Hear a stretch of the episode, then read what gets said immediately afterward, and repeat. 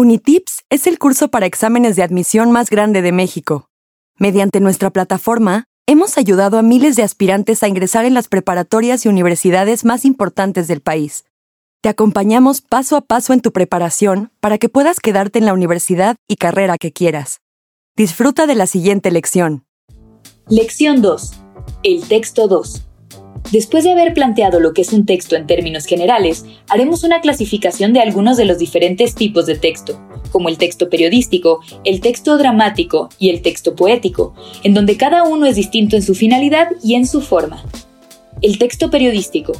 El texto periodístico busca informar a su audiencia acerca de temas relevantes o de interés general.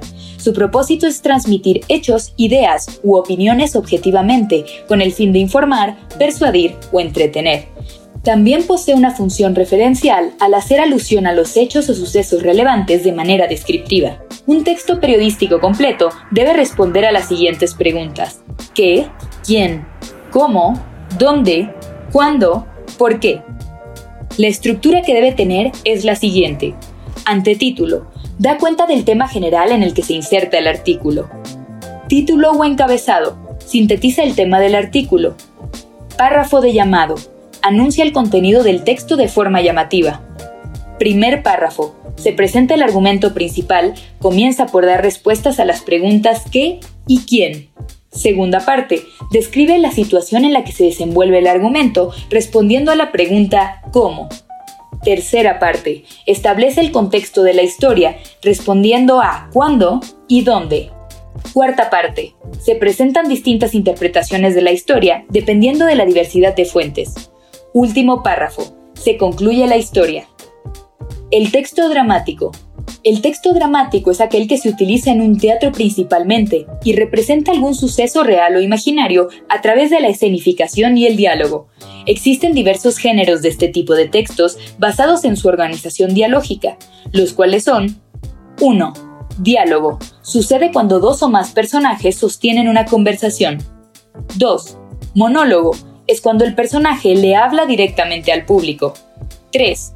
Soliloquio, cuando el personaje realiza el diálogo consigo mismo como si pensara en voz alta. Dentro de una obra de teatro, la acción se compone de las siguientes partes. 1. Desarrollo. Se presentan los personajes, sus relaciones y el conflicto. 2. Nudo. Cuando el conflicto está en su punto máximo. 3. Desenlace el conflicto se resuelve y la obra finaliza. En un texto dramático también existen tres tipos de personajes. Principales, que son los protagónicos y la parte directa del conflicto. Secundarios, que son quienes ayudan a la caracterización de los personajes principales. Y por último, de reparto, que solo sirven para complementar el entorno.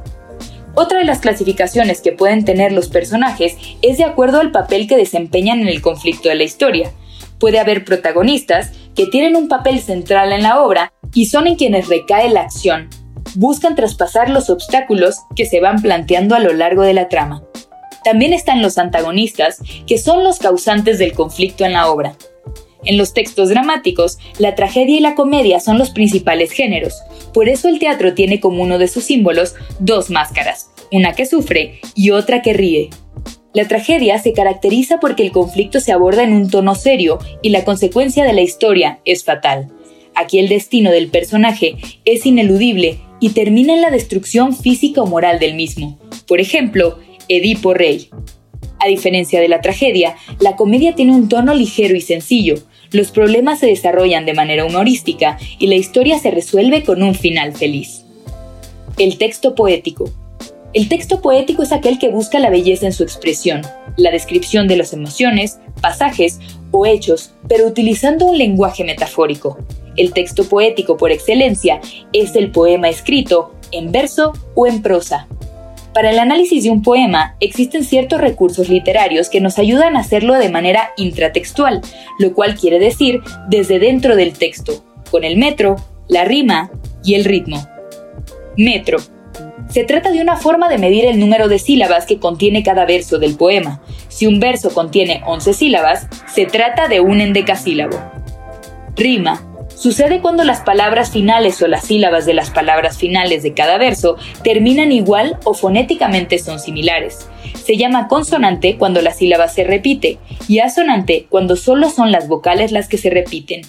Por ejemplo, una rima consonante es pecera y cabecera. Una asonante es espera y desvela. El ritmo está definido a partir de la intensidad y la distribución de las sílabas. Es similar al ritmo de una canción, porque diferencia unas sílabas de otras para darle cuerpo al poema. Figuras retóricas. Metáfora. Es una figura en donde se desplaza el término real de una palabra para realizar una asociación con otra palabra utilizando el lenguaje. Por ejemplo, unos versos del poeta Nicanor Parra dicen, con mi cara de ataúd y mis mariposas viejas, lo cual pudiera significar con mi cara seria y mis poemas de siempre. En la metáfora puede haber varias posibilidades de interpretación.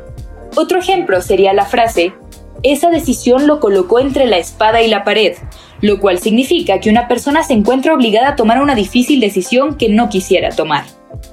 Sinécdoque es en donde una parte del concepto es usado para representar el todo, o bien el todo es usado para representar una parte.